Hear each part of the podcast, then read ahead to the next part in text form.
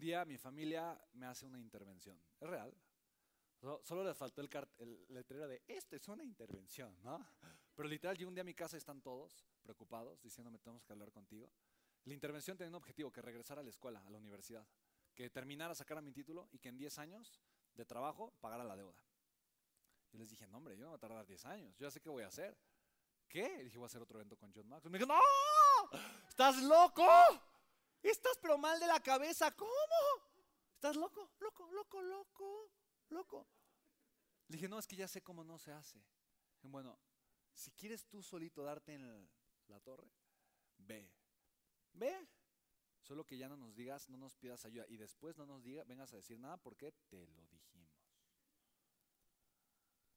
Hoy ellos son los que dicen, "Ay, yo siempre lo apoyé. Yo siempre supe que iba a ser millonario, mi niño hermoso. Sí, tía. Sí, sí, sí, te das- ¿Te das cuenta?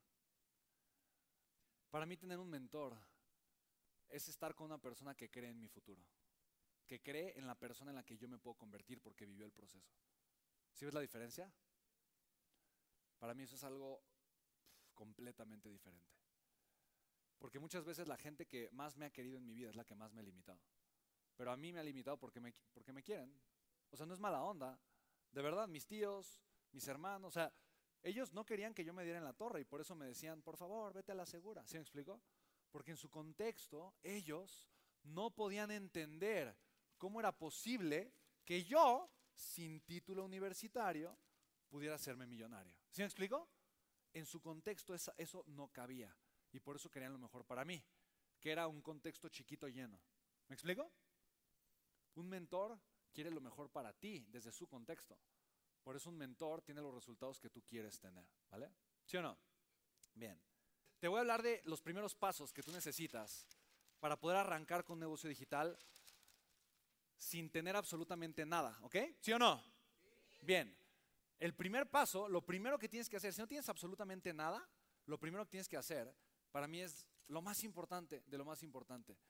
Y se llama conectar con un propósito de vida. ¿Conectar con un qué?